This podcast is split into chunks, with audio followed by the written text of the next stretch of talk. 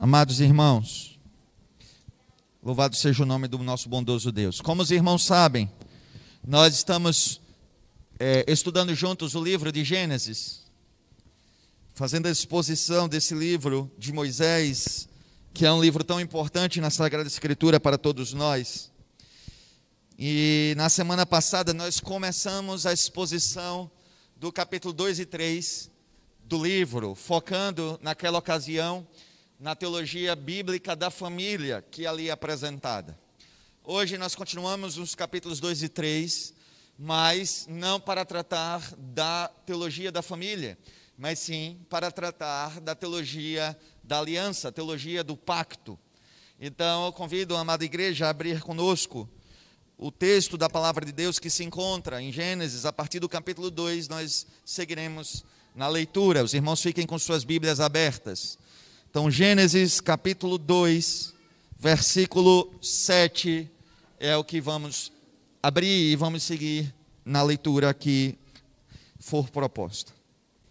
Então, com a palavra de Deus aberta em Gênesis no capítulo 2, versículo 7, está escrito: Então o Senhor Deus formou o homem do pó da terra e lhe soprou nas narinas o fôlego de vida e o homem se tornou um ser vivente. E o Senhor Deus plantou um jardim no Éden, na direção do Oriente, e pôs nele o homem que havia formado. Aqui o Senhor está nos ensinando na Sua palavra mais em detalhes a forma como o ser humano foi criado. E Deus criou o homem do pó da terra, diz a palavra de Deus, e para ele plantou um jardim, um lugar que nós entendemos como um paraíso sobre a terra. Irmãos, me perdoem, eu esqueci que agora é para tirar a máscara, né? O Senhor então formou um jardim, um paraíso sobre a terra, a fim de, por graça, dar àquele homem um lugar maravilhoso para viver.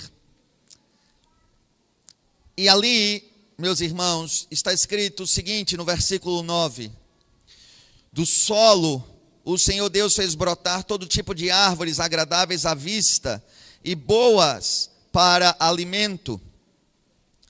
E também a árvore da vida no meio do jardim, e a árvore do conhecimento do bem e do mal. Então, naquele jardim que Deus formou, é dito que o Senhor fez brotar todo tipo de árvore, e o jardim era frutífero, era um lugar de prosperidade e abundância, o homem teria uma vida farta e tranquila. Mas o Senhor, no entanto, fez brotar no jardim, no jardim, duas árvores diferentes do que as demais árvores ordinárias, do que as árvores comuns. E no centro do jardim, então, estavam essas duas árvores diferentes. É dito que uma era a árvore do conhecimento do bem e do mal, e a outra era a árvore da vida. Essas duas árvores eram especiais no meio do jardim. E claramente essas duas árvores aqui é, vão materializar os caminhos, os dois caminhos que o Senhor colocaria diante do homem. Deus estava colocando diante, diante do homem ah, o caminho da vida ou o caminho da morte. Porque, ora, nós sabemos, e isso será melhor visto até no texto bíblico, que essas árvores estavam em oposição uma à outra. Se uma era a árvore da vida, a outra era a árvore da morte apesar de no texto ela não ter esse nome, ter um, o, o nome de árvore do conhecimento do bem e do mal, seria ao tomar desta árvore que o homem morreria por transgredir a lei de Deus. Então o Senhor estava colocando diante do homem no jardim os dois caminhos com os quais ele deveria optar por um. Havia, havia, o caminho da vida e havia o caminho da morte, o caminho da bonança eterna ou o caminho da maldição, da transgressão e o caminho da dor e do sofrimento. E o Senhor então coloca na, no centro da, do jardim essas duas árvores, e o versículo 15, ainda do capítulo 2, diz o seguinte: O Senhor Deus tomou o homem e o colocou no jardim do Éden para o cultivar e o guardar. E o Senhor Deus ordenou ao homem: De toda árvore do jardim você pode comer livremente mas da árvore do conhecimento do bem e do mal você não deve comer, porque no dia em que dela comer, você certamente morrerá. Então o Senhor colocou no jardim do Éden um homem que havia criado. E o homem recebeu a missão e a função de ser mordomo de Deus naquele paraíso. Ora, o homem não tinha ali muito trabalho físico, muito trabalho penoso. Como está escrito, o jardim ele era frutífero, ele era, era, próspero, dava em abundância e o homem colhia em abundância e com facilidade. Mas deveria ser o representante de Deus diante de toda a criação, o mordomo da criação, e estava ali para cuidar do jardim, para governar em nome de Deus a criação que Deus estabelecera. No entanto, o Senhor vem para Adão e lhe dá um mandamento e o mandamento consistia nestes termos: Mas da árvore, você pode comer livremente de todas as árvores do jardim, mas da árvore do conhecimento do bem e do mal você não deve comer, porque no dia em que dela comer você certamente morrerá. Meus amados irmãos, Deus criou todas as coisas, conforme já vimos em reflexões anteriores. E não é diferente com o ser humano. O Senhor criou o homem de forma especial para ser a coroa da criação, tendo esse lugar especial na criação. E o Senhor criou o homem, e por criar o homem, o Senhor era Senhor e é Senhor da história desse homem. O Senhor tem o domínio da história humana.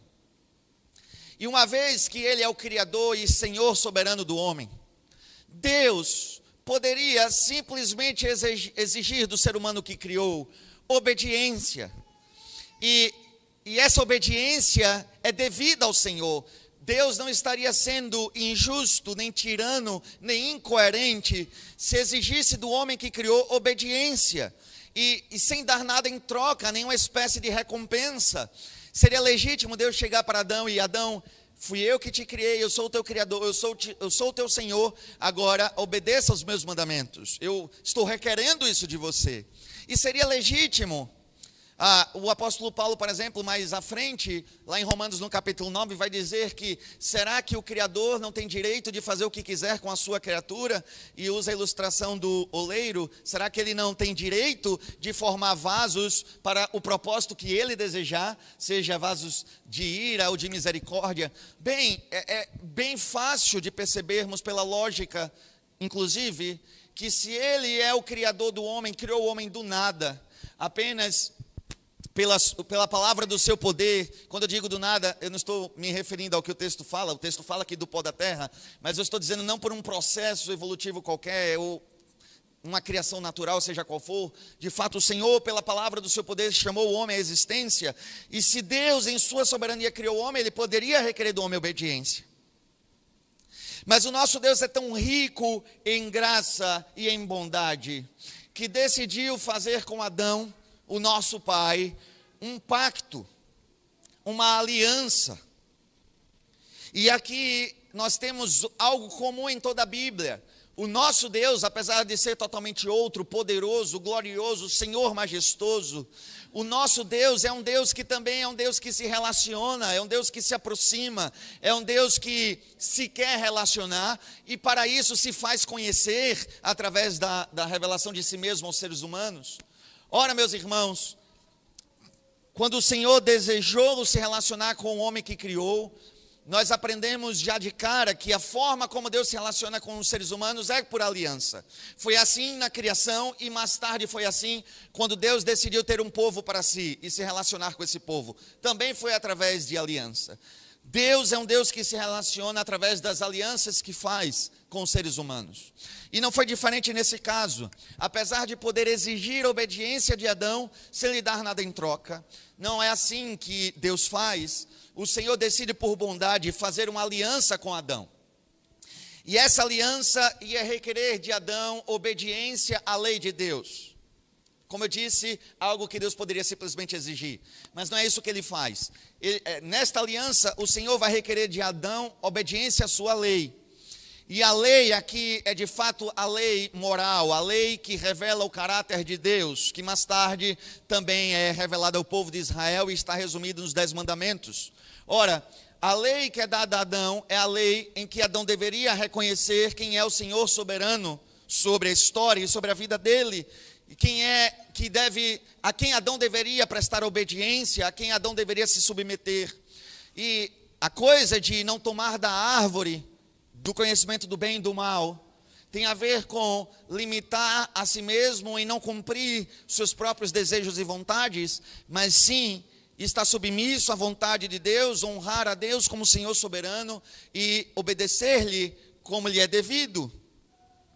Então o Senhor estabeleceu um pacto e os termos desse pacto eram os seguintes: do ponto para o homem, era necessário que o homem obedecesse à lei de Deus. E obedecendo à lei de Deus, estaria reconhecendo quem Deus é, a sua soberania, os seus grandes feitos. Da parte de Deus, se o homem obedecesse fielmente à lei de Deus, Deus haveria de lhe conceder a vida eterna. O homem receberia a vida eterna com Deus se obedecesse à lei. Não haveria para ele mais a morte, nem a possibilidade da morte, do pecado, da transgressão e da dor. Era isso que a árvore da vida ali representava. Acesso a uma vida eterna, onde o pecado já não estaria mais presente, onde ah, o homem caminharia eternamente em comunhão com Deus. O Senhor ofereceu a Adão a vida eterna, desde que ele obedecesse e cumprisse a lei de Deus. Uma vez que esse pacto, os termos desse pacto, Lucas, aumenta um pouquinho, por favor, que eu já estou num tom bem alto na minha garganta. Ora, uma vez que esse pacto exigia do homem obediência à lei, na tradição da igreja nós costumamos chamá-lo de pacto de obras. E por que pacto de obras? É porque foi um pacto que Deus realizou com a humanidade, que se o homem obedecesse à lei, obteria vida eterna, ou seja, estava relacionado com as obras que o homem realizaria em favor de sua própria salvação. É verdade que a primeira aliança e o primeiro pacto que Deus faz com o homem é um pacto onde a salvação seria obtida pelo cumprimento da lei, ou seja, pelas obras que realizaria, o homem seria salvo no sentido de obteria a vida eterna, vamos colocar assim, ele obteria a vida eterna se cumprisse fielmente a lei de Deus, se cumprisse as obras de justiça que Deus estava estabelecendo para ele, por isso o pacto de obras. Então o Senhor estabeleceu com Adão uma aliança. E a vida eterna ele prometeu. Já estou com a música das crianças na cabeça aqui, né? Tem uma música que as crianças aprendem para aprender sobre essa doutrina. Então Adão recebeu a promessa de viver para sempre, desde que em obediência ele cumprisse a lei de Deus. No entanto, vai dizer a palavra de Deus, capítulo 3, versículo 1. Mas a serpente, mais astuta que todos os animais selvagens que o Senhor Deus tinha feito, disse à mulher: É verdade que Deus disse: Não comam do fruto de nenhuma árvore do jardim? A mulher respondeu à serpente: Do fruto das árvores do jardim podemos comer, mas do fruto da árvore que está no meio do jardim, Deus disse: Vocês não devem comer dele, nem tocar nele, para que não venham a morrer. Então a serpente disse à mulher: é certo que vocês não morrerão, porque Deus sabe que no dia em que dele comerem, os olhos de vocês se abrirão, e como Deus vocês serão conhecedores do bem e do mal. Então diz a palavra de Deus que a serpente vai até a mulher, vai até os seres humanos e vai lhes empregar a tentação. É verdade, irmãos, que o texto de Gênesis, em canto algum, diz que essa serpente é Satanás. Você pode bater o texto inteiro e você não vai encontrar nenhuma menção ao diabo aqui. Inclusive, isso foi um instrumento pelo qual vários teólogos liberais disseram que essa coisa de que aqui era o diabo era invenção dos cristãos, porque não havia ah, em Gênesis qualquer menção sobre isso. No entanto, meus irmãos, nós temos um comentário canônico de Gênesis que afirma que o serpente, que a serpente é o diabo. E o que é comentário canônico, irmãos? É quando um texto da Bíblia comenta outro texto da Bíblia, porque se toda a Bíblia é inspirada por Deus, quando um texto da Bíblia comenta outro texto da Bíblia, o que necessariamente nós temos é um comentário inspirado por Deus. É um comentário que não vem da sabedoria dos homens, mas é o próprio Espírito Santo do Senhor comentando outro texto que ele mesmo revelou. E nós temos um comentário canônico de Gênesis no livro de Apocalipse, onde está afirmado que o dragão, lá de Apocalipse, é a antiga serpente, a serpente de Gênesis, e apresenta a identidade desse, desse dragão, da antiga serpente, como sendo o diabo, Satanás. É por isso que nós podemos, com sabedoria, entender que aqui nós temos Satanás trazendo a tentação sobre o primeiro casal. E nós já falamos um pouco domingo passado sobre a tentação, mas nos apegando mais às questões da família especificamente, especificamente a questão da mulher, as tentações que a mulher tem da parte de Satanás para se desviar do plano de Deus para a vida dela.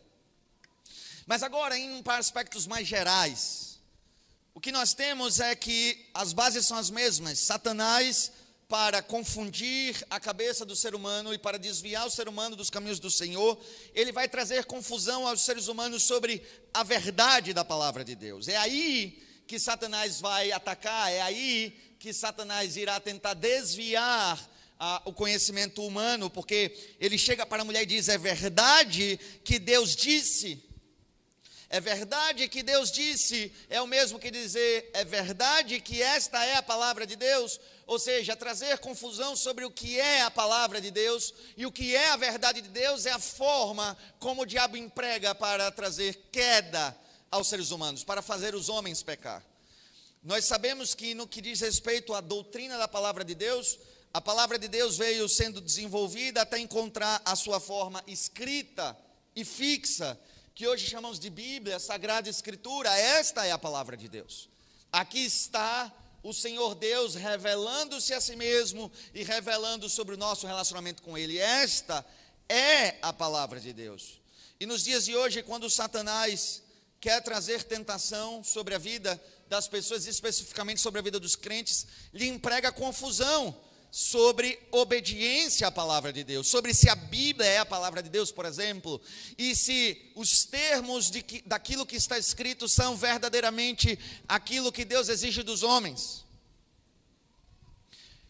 Então, todas as vezes que a tentação acontece sobre nossas vidas, tem a ver com colocar em dúvida, em xeque, não apenas a palavra de Deus, mas verdades apresentadas na palavra de Deus. E uma coisa importante nós vamos aprender, irmãos, aqui nesse texto sobre a tentação e que em qualquer outra cena de tentação estará presente. A forma como o diabo tenta é e os demônios é através da mentira. Por trás de toda tentação há uma mentira. Todas as vezes que nós somos tentados, uma mentira é impregnada em nosso coração. E quando ouvimos essa mentira, caímos. Foi assim com Eva. Foi assim na tentação de Cristo. Satanás, inclusive, se utilizou da própria palavra de Deus para colocar em xeque a palavra de Deus ao Messias e para apresentar mentiras ao coração dele, do tipo: ora, se joga daqui de cima porque está escrito que o Senhor enviará seus anjos, não te deixará cair. É uma mentira, ele usa a palavra e coloca a palavra em xeque, tentando trazer confusão se aquilo é a verdade da palavra de Deus e apresentando uma mentira, porque o texto nem diz que não deixará cair ao se jogar, diz que não deixará tropeçar, o texto da palavra. E todas as tentações de Cristo vão no mesmo caminho. E me digam como é que Cristo resistiu às tentações que lhe foram impostas. Ele venceu a mentira pela verdade. Quando Satanás lhe trazia mentiras ao coração, ele confrontava as mentiras que lhe eram trazidas pela verdade da palavra de Deus. E a Bíblia vai dizer então que a palavra é a espada do Espírito. É com ela que nós confrontamos os ataques inimigos do reino das trevas sobre as nossas vidas. A verdade da palavra é a única coisa que pode nos proteger das mentiras que Satanás tenta plantar em nosso coração e que, quando florescerem, irá dar frutos de pecado. Não é à toa, meus irmãos, que está escrito: Conhecereis a verdade e a verdade vos libertará. E, obviamente, que a verdade plena é o Senhor Jesus Cristo, ao conhecê-lo somos libertos, mas é aplicável que a cada verdade da palavra de Deus que nos utilizamos para resistir o maligno, nós venceremos a tentação. Não é à toa que o salmista, na busca de uma vida de santidade, vai dizer: Escondi a tua palavra no meu coração para não pecar contra ti. Ora, qual é a única forma de vencermos então as tentações do inimigo? Conhecer em profundamente, em profundidade, desculpa, as verdades de Deus. É através do conhecimento das verdades de Deus que nós vencemos as tentações impostas sobre nós. E se teu relacionamento com a palavra de Deus é que tu pega a tua Bíblia, vem um culto de domingo, chega em casa depois do culto, coloca a Bíblia numa escrivaninha e passou a semana, ela está no mesmo lugar e você só vai pegar nela de novo para vir à igreja no próximo domingo. Eu quero te dizer que você há de fracassar terrivelmente diante das tentações ao longo desta semana. Terrivelmente.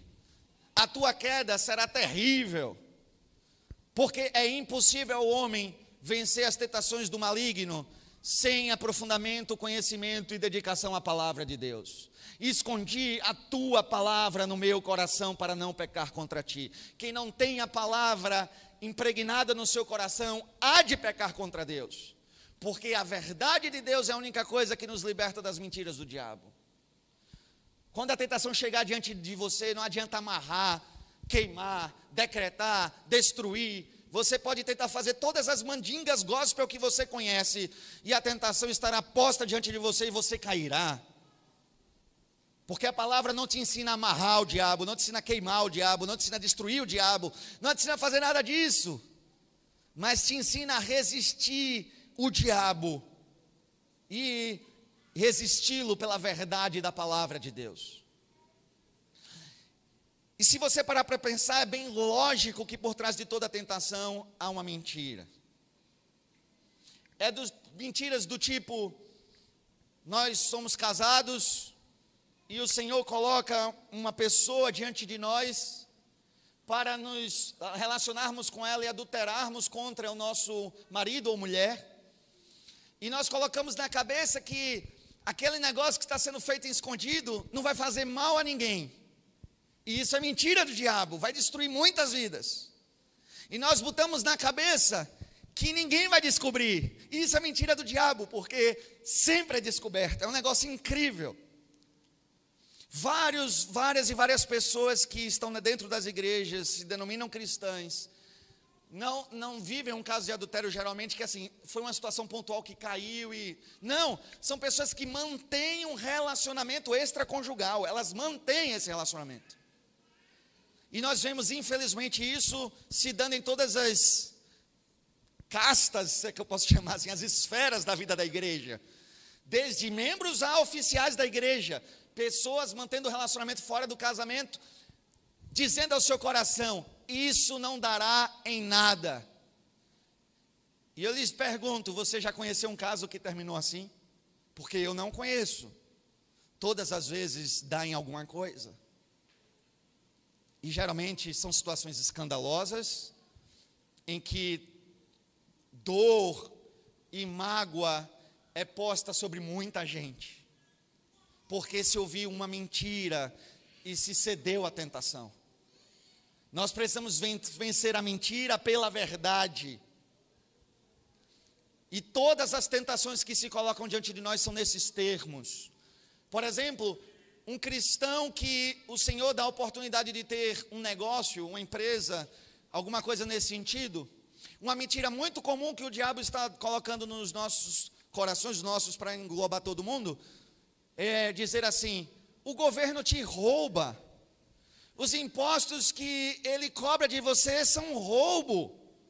E é impossível alguém ser empresário no, nesse país se não sonegar impostos. E o crente ouve esse negócio e vai, é verdade?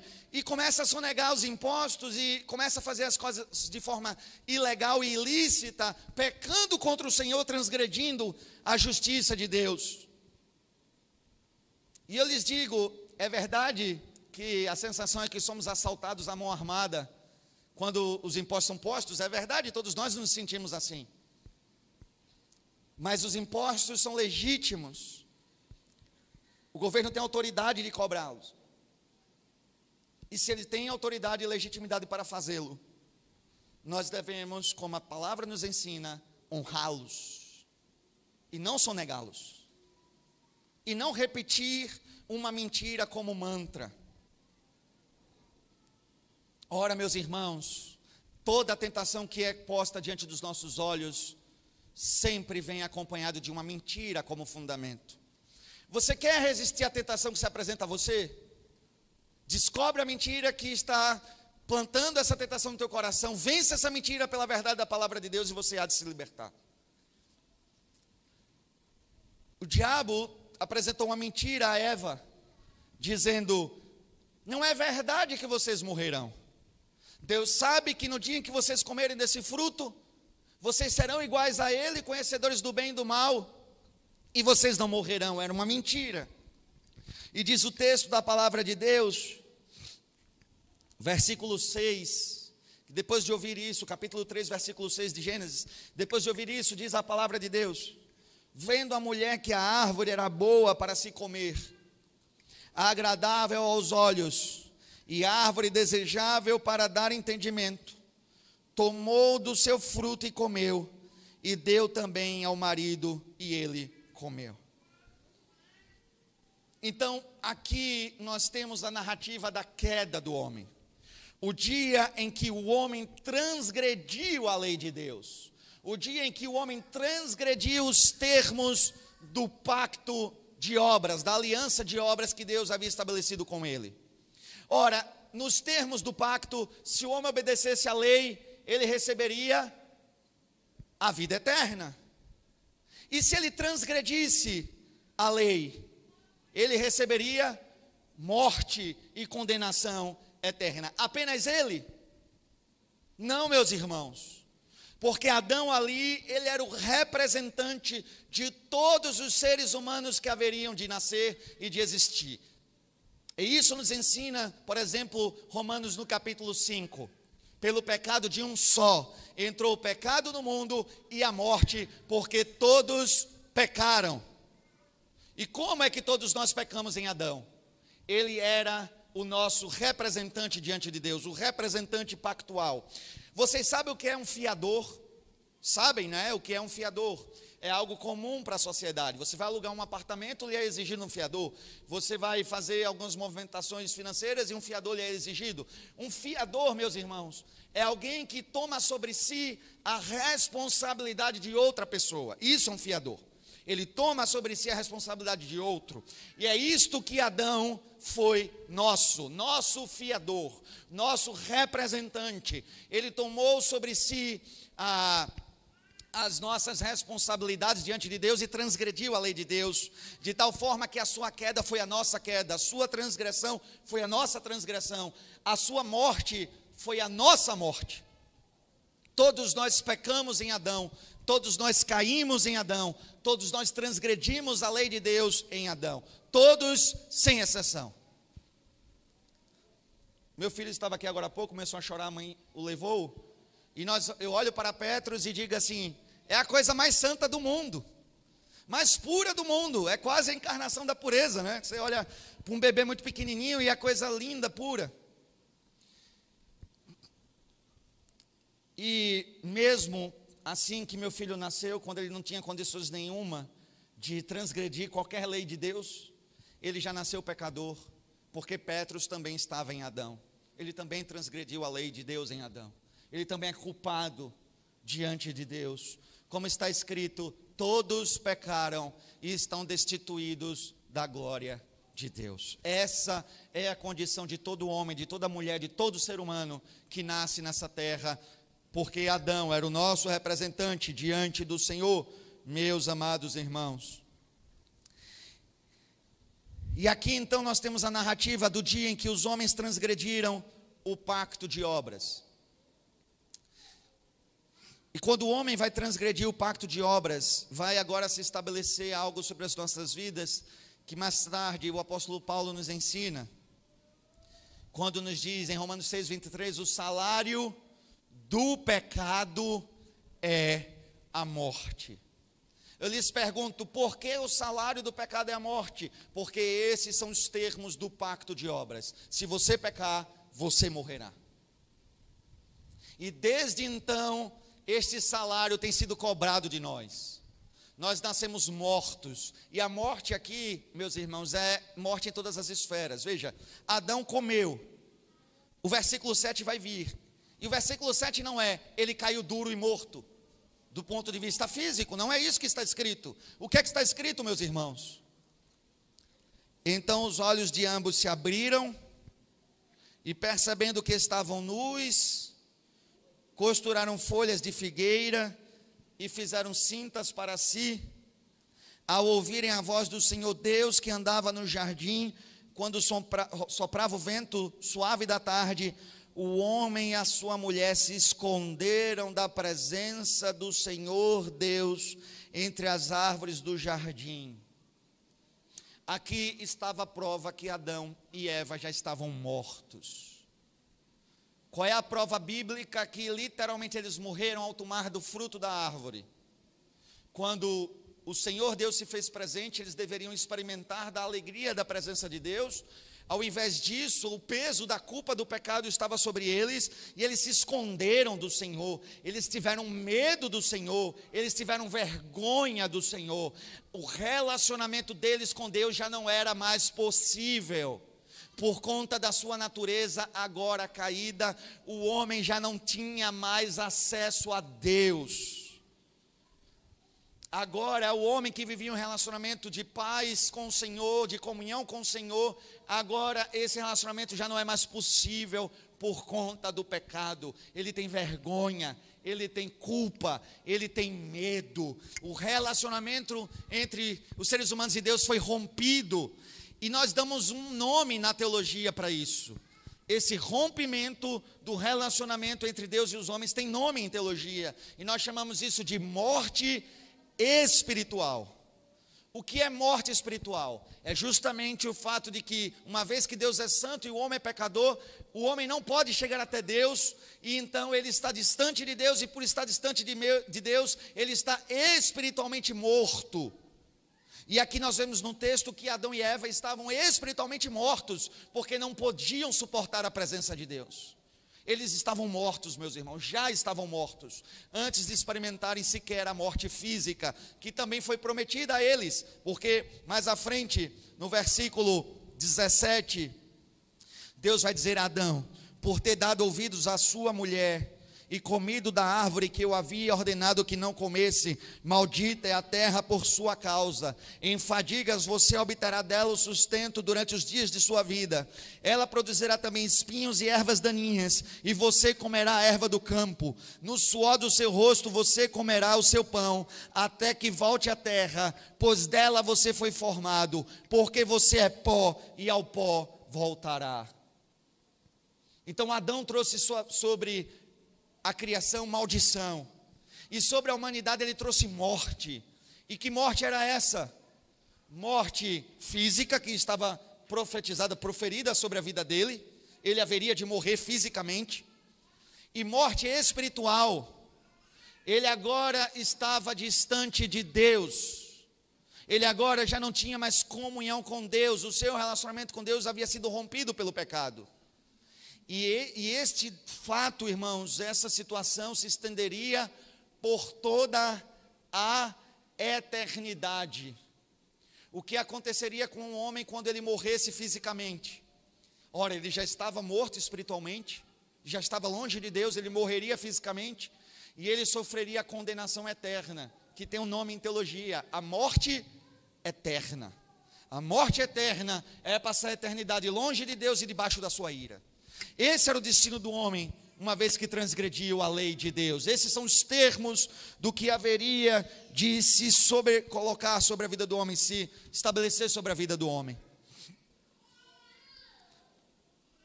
Meus queridos, quando Deus se apresenta diante de Adão no versículo 9, Adão foge da presença do Senhor no versículo 8, mas no versículo 9 está escrito: E o Senhor Deus chamou o homem e lhe perguntou: Onde está você? O Senhor chama Adão, chama o homem e diz: Onde está você? Meus irmãos, vocês creem como eu creio que Deus, Ele é onisciente. E Deus é onipresente. Não existe um lugar sequer que Deus não esteja, nenhum, em todo lugar Ele está. E não existe nada que Ele não tenha o conhecimento. Vocês acham que literalmente Deus não sabia o lugar geográfico onde Adão estava escondido? É possível o homem se esconder dos olhos de Deus? É óbvio que não. Essa pergunta de Deus a Adão, onde você está? creio eu, carrega em seu significado mais do que o lugar geográfico onde Adão está escondido, mas sim está questionando Adão a sua condição. No sentido de que Deus está questionando por que você se encontra nesse estado. Não foi nesse estado que eu te criei. Onde você está? Perceba-se o que o pecado fez com você. Qual é agora a sua condição? Onde você está? Pergunta Deus a Adão. E ele respondeu: ouvi a tua voz no jardim, e porque estava nu, tive medo e me escondi. Agora o homem tem medo de Deus. Agora o homem tem vergonha de Deus. Agora o homem não suporta a presença santa de Deus. Versículo 11: Deus perguntou: Quem lhe disse que você estava nu? Você comeu da árvore da qual ordenei que não comesse. Deus pergunta a ele: por que você se encontra nesse estado? Você transgrediu a lei que ele disse para não transgredir? Nós sabemos que a resposta é sim. Então, o Senhor traz sobre Adão as consequências do seu pecado. E agora, meus irmãos, por estar nessa condição, o homem já não poderia mais estar na presença de Deus. Veja o que está no versículo 22 do capítulo 3. Então o Senhor Deus disse: Eis que o homem se tornou como um de nós, conhecedor do bem e do mal. É preciso impedir que estenda a mão, tome também da árvore da vida, coma e viva eternamente. Uma vez que tomou da árvore do conhecimento do bem e do mal, o Senhor agora determina que ao homem não já deve mais ser dado o acesso à árvore da vida e vive eternamente. O Senhor está estabelecendo que o homem já não receberia a vida eterna, porque transgrediu a lei de Deus, recebeu condenação e morte. Essa é a sentença de Deus.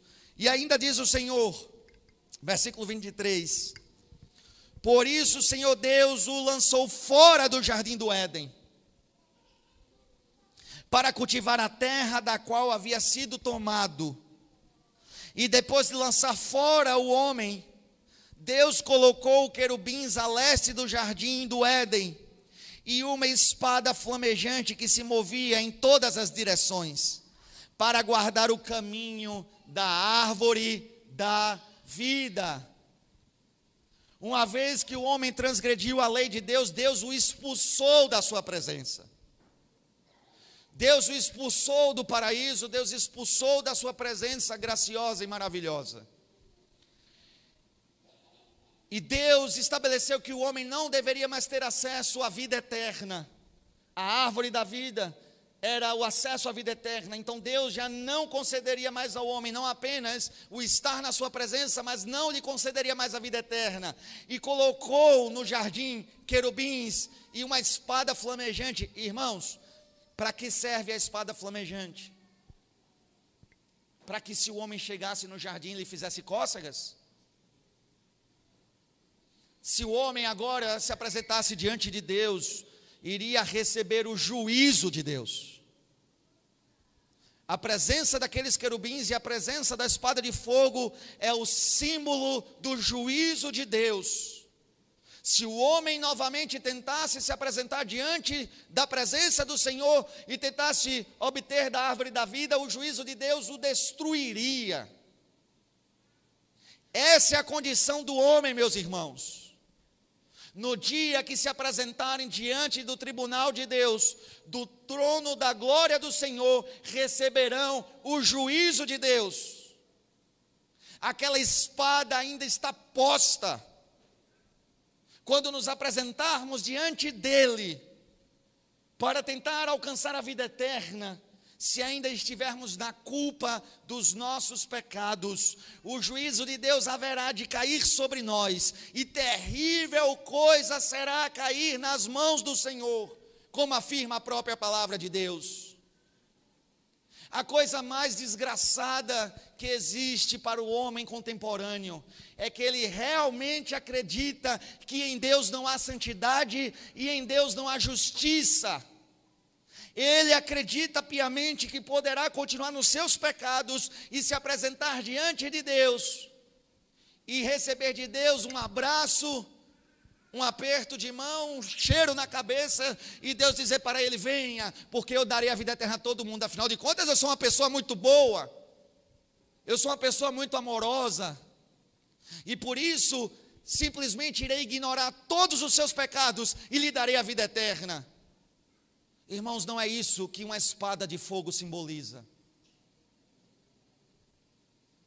E se você diz, ah, mas isso está no Antigo Testamento, nós estamos no Novo Testamento, isso é um pecado terrível, não jamais repita isso na sua vida, porque você está dizendo que há dois deuses diferentes na Bíblia, isso é um absurdo.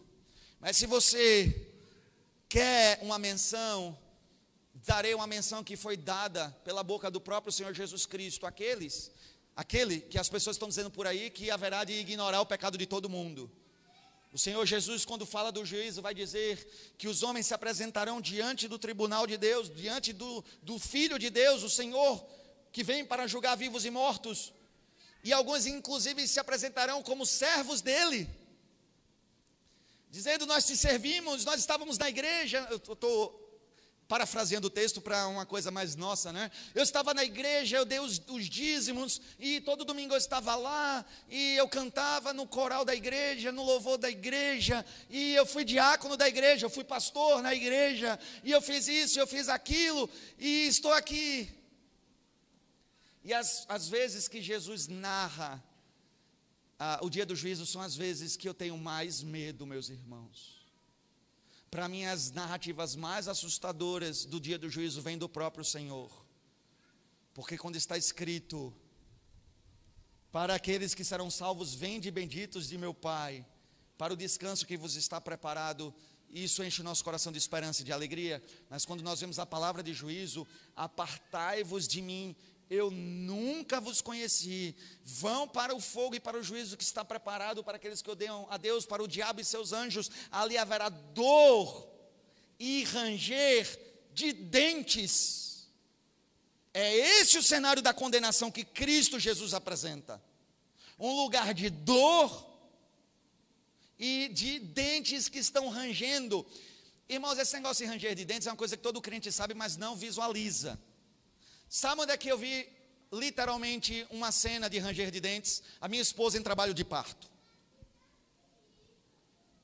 Foi eu, eu ver uma pessoa que tinha tanta dor que rangia os dentes. Essa é a cena. Uma cena de dor e sofrimento contínuo, em que você tem tanta dor que você está rangendo os dentes.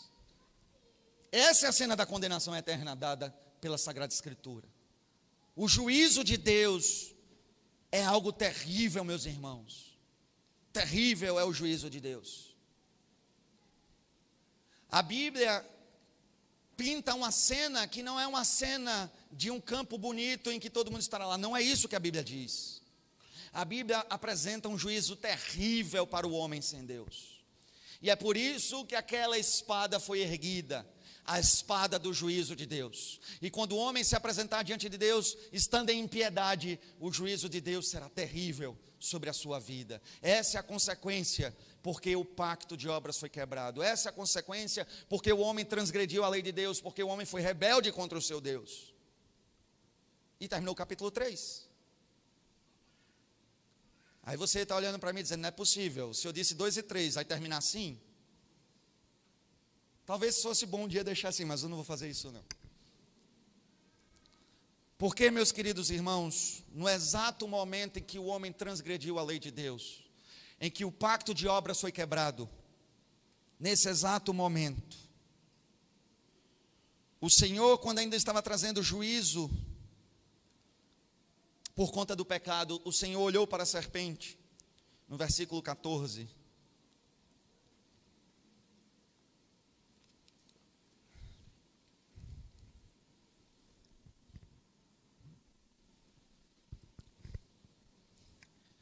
E lá está escrito assim: Então o Senhor, o Senhor Deus disse à serpente: Por causa do que você fez, você é maldita entre todos os animais domésticos e entre todos os animais selvagens. Você rastejará sobre o seu ventre e comerá do, do pó todos os dias de sua vida. Essa maldição, esse, esse juízo de Deus, essa punição não é contra o diabo, é contra o animal mesmo, a serpente, literalmente. Assim a serpente foi marcada pelo juízo de Deus. Mas então agora o Senhor começa a proferir palavras que não são para o animal. Eles são para Satanás. E assim diz o Senhor: Porém, inimizade entre você e a mulher, entre a sua descendência e o descendente dela. Ele lhe ferirá a cabeça e você lhe ferirá o calcanhar.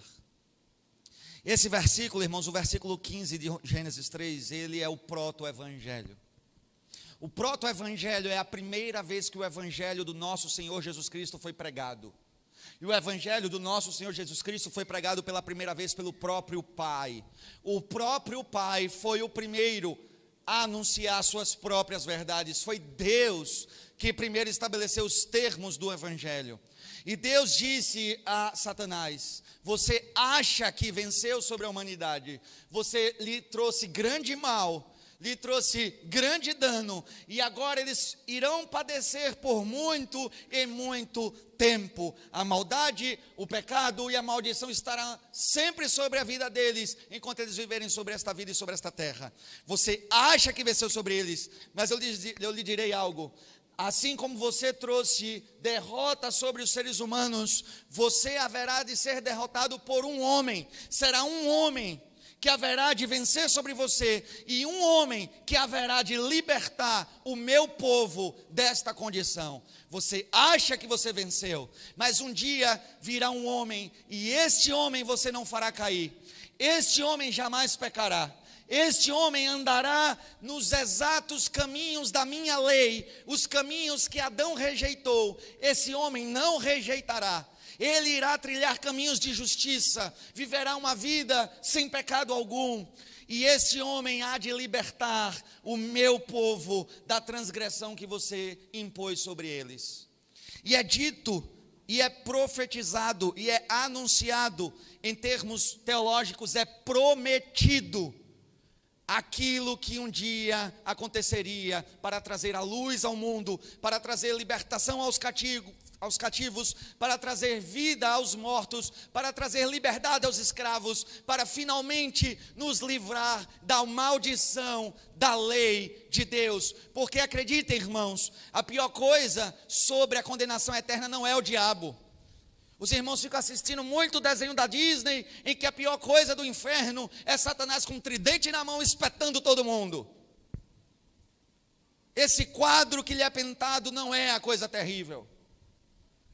A coisa terrível não é o diabo no juízo de Deus, afinal de contas, ele também estará debaixo de juízo. A coisa terrível é a ira de Deus, é a justiça de Deus. O Senhor nos deu salvação dele mesmo. É do seu juízo que ele nos salvou. é da sua ira que ele nos salvou, e estava prometido que ele nos salvaria através de um homem. E é de um homem, não é de um grupo, não é de um conjunto, é de um homem. Está escrito: porém, inimizade entre a tua descendência e o descendente da mulher. O descendente.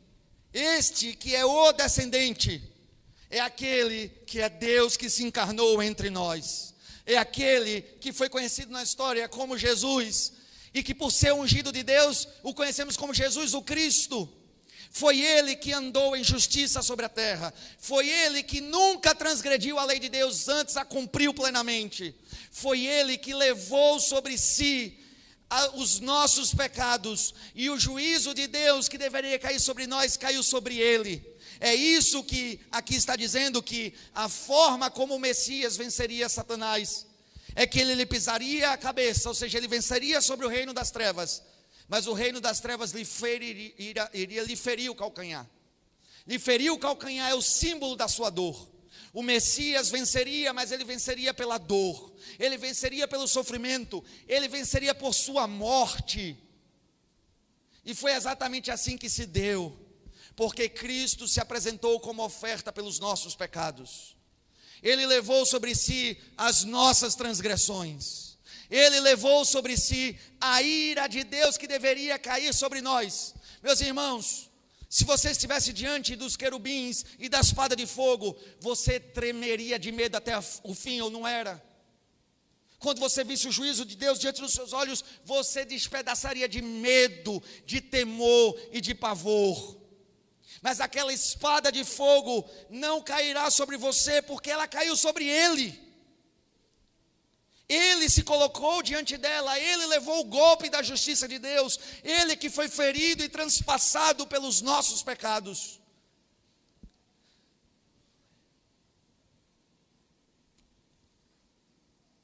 Porque está escrito, meus irmãos, que nenhuma condenação há para os que estão em Cristo Jesus. Nenhuma condenação há para os que estão em Cristo Jesus. Sabe o que isso significa? Que você jamais experimentará o peso daquela espada. Mas não porque Deus ignorou os seus pecados, mas porque Cristo morreu a sua morte. Ele levou sobre si a condenação que era sua ele levou a ira de Deus que haveria de cair sobre você. Está escrito: o salário do pecado é a morte, e ele tomou o seu lugar e pagou o preço no seu lugar. Os seus pecados não estão impunes diante dos olhos de Deus. E se você receber a salvação eterna e o perdão dos seus pecados, só é possível por uma única coisa: Ele levou sobre si a ira de Deus em nosso lugar. Ele é a esperança, meus irmãos, Ele é a luz do mundo, Ele é o Salvador prometido, e aqui um novo pacto foi prometido. Aqui nós temos a promessa de um novo pacto, não um pacto mais baseado em obras da lei que o homem fizesse, obra de justiça. Era impossível agora o homem fazer. Se ele não fez quando ele era neutro, vamos dizer, quando o seu coração não estava inclinado para o pecado, agora é que ele jamais cumpriria a justiça de Deus, porque o seu coração pecador sempre está inclinado para o mal e para o pecado. Então, um pacto que exigisse ao homem obras de justiça apenas condena o homem. Então foi prometido um novo pacto, o pacto da graça, um pacto que seria estabelecido quando o Messias viesse, quando ele vivesse, quando ele morresse e quando ele ressuscitasse por nós. E aquele novo pacto seria a esperança do povo de Deus. Cristo tornou a graça de Deus possível a nós, meus irmãos. Porque na eternidade o Senhor já tinha um plano, o Senhor já tinha estabelecido Está escrito que o pai fez um pacto com o filho, o pacto da redenção, o pacto em que o filho se tornaria um novo Adão, um novo representante, aquele que iria representar a igreja diante de Deus, e como novo Adão, ele cumpriria a justiça de Deus em nosso lugar, e como novo Adão, ele levaria sobre si as penalidades do pacto de obras, ele morreria, ele padeceria no juízo de Deus, e esse pacto da redenção que é feito na eternidade entre o Pai e o Filho é a base, é o fundamento das promessas de uma salvação que para nós seria nos dado pela graça de Deus. O pacto da graça é o presente de Deus para nós. Hoje, meus irmãos, nós não somos salvos pelas obras de justiça que praticamos, senão estaríamos condenados. Hoje nós somos salvos pela graça que nos é dada. E graça, irmãos, é um bem que eu recebo sem merecer. Se eu mereço, já não é graça. Não é por algo que conquistamos, não é por algo que fazemos, não é por algo que venhamos a ganhar. Não, é a graça que nos alcançou. Esta salvação nos é dado pela graça. E por isso esse pacto ganhou o nome de pacto da graça. É o pacto que nós recebemos em Cristo Jesus. Mas eu quero lembrar de algo esse pacto nos foi dado gratuitamente, ele não nos custou nada. Nada nos foi exigido para recebermos esse pacto, nada. Ele nos foi dado de forma gratuita, mas custou um preço altíssimo a Cristo Jesus, o nosso Senhor. Nos é dado de graça porque Ele pagou o preço. Nós somos salvos por obras, porque toda salvação é uma questão de méritos diante de Deus. Toda a salvação são por obras, todas elas. E quando já não era mais possível para nós realizar as obras de justiça, Cristo Jesus cumpriu as obras da salvação em nosso lugar. Nós somos salvos pelos méritos dele. É de graça para nós, mas custou tudo para ele. E a partir de Gênesis 3:15, esse pacto da graça, ele é uma vez, outra vez e constantemente prometido. Ainda em Gênesis 3 ele é prometido. Porque vocês lembram que quando o homem pecou, os seus olhos foram abertos. E que, o que é que o homem percebeu quando os seus olhos foram abertos? Ele percebeu que estava nu. E quando o homem percebeu que era pecador, o que é que ele fez? Ele inventou uma religião. Ele tentou cobrir a sua nudez, a sua vergonha, pelas suas próprias forças. Ele pega folhas e cobre o seu pecado, tenta cobrir o seu pecado com folhas, mas o seu pecado está posto diante de Deus. O homem não conseguirá o perdão de Deus e nem cobrir a sua vergonha por méritos e esforços próprios, não por sua religiosidade. Não adianta. Você pode ser a pessoa mais religiosa que você puder, e isso não haverá de cobrir os teus pecados diante de Deus. O homem tenta cobrir os seus pecados e a sua nudez, e ele estava nu diante de Deus. Mas o Senhor teve misericórdia dele. E a primeira morte que vai acontecer ali no jardim não é do homem, morte física, não é do homem. Versículo 21. O Senhor Deus fez roupas de peles com as quais vestiu Adão e sua mulher. Foi necessário que um animal fosse sacrificado e a sua pele fosse usada para revestir a nudez do ser humano.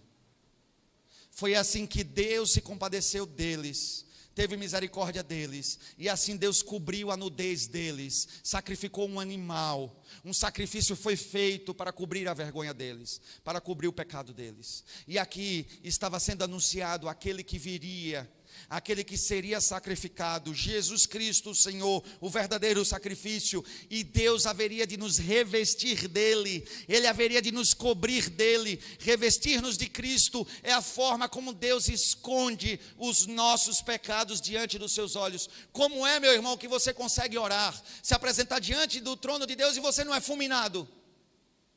Por que você não morre quando está na presença de Deus? E por que você não morrerá quando estiver diante do juízo de Deus? Porque Deus olha para você e não é você que ele vê. Ele olha para você e vê a Cristo, o seu Filho santo, justo e reto, o nosso Salvador. Cristo foi dado como oferta e sacrifício para que Deus nos revestisse de Cristo. Aqui mais uma vez, a graça salvadora foi prometida e vai ser prometida por todo o Antigo Testamento, até que Cristo venha para cumprir os termos da nossa salvação. Bendito seja o Deus e Pai do nosso Senhor Jesus Cristo, que planejou para nós tamanha salvação. Bendito seja o nosso Senhor Jesus Cristo, que veio como sacrifício e como oferta para ser o nosso Salvador. Bendito seja Deus, irmãos, por tamanha salvação, que nos livra da condenação dos nossos pecados. Vocês lembram que foi dito à mulher que a descendência da serpente sempre estaria contra, contra o descendente da mulher? Eu vou repetir a pergunta. Você lembra que foi dita a serpente, a Satanás, que a descendência de Satanás para sempre estaria se opondo ao descendente da mulher. Eu já sei quem é o descendente da mulher. É Cristo Jesus. E quem é a descendência de Satanás? O apóstolo Paulo diz em Efésios, no capítulo 2, que na condição em que todos os homens nascem, nós somos escravos do mundo do reino das trevas e passamos toda a vida cumprindo a vontade do diabo. A condição do homem de Deus, segundo Paulo em Efésios 2, é que ele é escravo da vontade do diabo. Tudo que ele faz, faz em obediência à vontade do diabo. O Senhor Jesus Cristo vai dizer para os mestres religiosos que eles são filhos do diabo e que estão fazendo a vontade do pai deles, imitando o pai deles.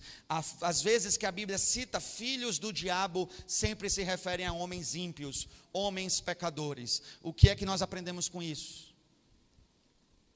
É que ser filho de Satanás tem a ver com estar escravo da condição caída, escravo do pecado. Isso quer dizer que todos nós nascemos como filhos da serpente. Todos nós nascemos como filhos da serpente. Todos nós nascemos como filhos da serpente. Vocês lembram quando o povo de Israel estava murmurando no deserto? Qual foi o castigo que Deus trouxe sobre eles? Serpentes. Eles eram picados e estavam para morrer. Qual o símbolo que foi levantado diante dos seus olhos? Uma serpente de bronze, lembrando que a condição que estavam era por conta dos seus pecados, filhos da serpente. Mas impressionante, aquele símbolo que era o símbolo da maldição, o apóstolo João vai dizer que assim como a serpente foi levantada no deserto, Cristo Jesus foi levantado como símbolo da nossa salvação. O homem sem Deus é sempre inimigo de Deus. O homem sem Deus é sempre inimigo do Cristo de Deus. Salmo no capítulo de Deus, desculpa, Salmo capítulo 2, porque se levantam as nações contra Deus e o seu ungido, o ímpio é inimigo do filho de Deus. Está sempre contra a vontade de Deus e contra o seu ungido. Mas Deus faz de inimigos seus filhos, de opositores, o seu povo, de condenados, salvos na pessoa de Cristo Jesus. E eu te pergunto, qual é a sua condição hoje? Você sairá desta porta, deste lugar, como alguém que está longe de Deus, não tem relacionamento com Deus, e que a impiedade do seu coração haverá de lhe trazer juízo quando você estiver diante de Deus? Ou você sairá por aquela porta, se apresentando, se apresentando diante do Senhor, dizendo: Senhor, tem piedade de mim, porque eu sou o pecador, eu irei perecer diante do teu juízo que Cristo seja a minha salvação, que o Senhor me cubra do Cordeiro de Deus que tira os pecados do mundo, que o Senhor faça dele a minha justiça. Eu creio na obra de salvação realizada por Cristo Jesus e eu viverei por esta verdade. Qual é a tua condição, meu irmão ou meu amigo, nesta noite? Pai, terrível transgressão nós realizamos contra ti. Todos nós pecamos contra o Senhor e a sua lei, meu Pai. E desde então a nossa natureza pecaminosa sempre tem transgredido a tua lei. Assim somos todos nós seres humanos diante dos teus olhos, Pai. Em nós não há justiça, em nós não há bondade nem retidão. apenas condena condenação e morte. Para nós, ó Deus, em nós mesmos já não há esperança, apenas sofrimento, dor e morte. Ó Deus, isso nós conquistamos pelos nossos próprios méritos, pela transgressão da tua vontade. Mas bendito seja o teu santo nome, meu Senhor, porque o Senhor nos deu a Cristo Jesus, o nosso Salvador. Ele que é o Messias prometido, ele que é o sacrifício prometido, ele que é o homem que venceria e que nos daria a vitória da vida eterna. É a ele, ó Deus, que nos apegamos, porque só ele pode nos salvar. Não há, Deus, e nós sabemos disso, não há salvação em, não, em nenhum outro. Apenas em Cristo Jesus há salvação. Porque apenas Ele é o mediador entre Deus e os homens. Apenas Ele é o sumo sacerdote e o sacrifício perfeito. Só Ele pode ser o caminho para Deus. E nós cremos nessa verdade, mas nós não conquistamos essa verdade. Foi algo que o Senhor nos deu pela Sua graça, Senhor e por isso te exaltamos. E por isso te rendemos graça e louvor, por isso te louvamos nessa noite, porque pela tua graça fomos salvos em Cristo Jesus, o nosso Senhor. E nessa noite nós clamamos a Ti, Pai, nos reveste de Cristo, Senhor, e para nós haverá esperança. Pai, nos reveste de Cristo e poderemos estar diante da Tua santa presença sem sermos consumidos pela Tua glória. Pai, nos reveste de Cristo e não seremos condenados no dia do juízo, mas receberemos a vida eterna que Cristo conquistou para nós. Senhor, nos reveste de Cristo, isso nos basta. Nos faz semelhante a Cristo, esse é o desejo do nosso coração. Nos molda a imagem do teu filho, como oleiro trabalhando em vaso quebrado, nos molda para sermos mais parecidos com Cristo, ao que clamamos a ti e nos reveste dele, Pai. Faz de Cristo o nosso lugar seguro, o nosso refúgio, a nossa proteção. Que Cristo seja a arca a nos proteger do dilúvio da tua ira. Que Ele seja a cidade de proteção contra os nossos pecados. Ó oh, Senhor, que Ele seja o sacrifício que encobre a nossa vergonha. Faz de Cristo o nosso tudo, Senhor, e teremos tudo. Faz dele o nosso precioso tesouro e seremos ricos da tua graça. Faz dele, ó Deus, tudo o que temos e ainda que nos falte todas as coisas, nada nos faltará. E eu te peço, Senhor, por aqueles que estão aqui nessa noite, e que a espada do teu juízo ainda estão apontados para ele. Eu rogo a Ti, ó Deus, por aqueles que estão aqui e ainda estão na condição de obediência a Satanás e transgressão da Tua vontade, aqueles, ó Deus, que aqui estão e que são Teus inimigos. Eu rogo em favor deles, Pai. Tem misericórdia deles, assim como o Senhor teve misericórdia de nós, porque não há nada em nós, ó Deus, de melhor do que neles a única coisa que há em nós é a tua graça, Senhor, e por isso clamamos: derrama essa mesma graça na vida deles. Alcança o Senhor pela obra de Cristo, que teu Espírito os converta e lhes traga a salvação, porque só o Senhor pode salvá-los. Tem misericórdia deles, Senhor, te clamo. E que faça deles os teus filhos, não mais teus inimigos, mas teus filhos, o teu povo, a tua igreja e que eles possam gozar da vida eterna que para nós está prometida, meu Pai, pela obra de Cristo Jesus. É assim que rogamos a Ti e te clamamos nessa noite, orando no nome santo e bendito de Jesus. Amém.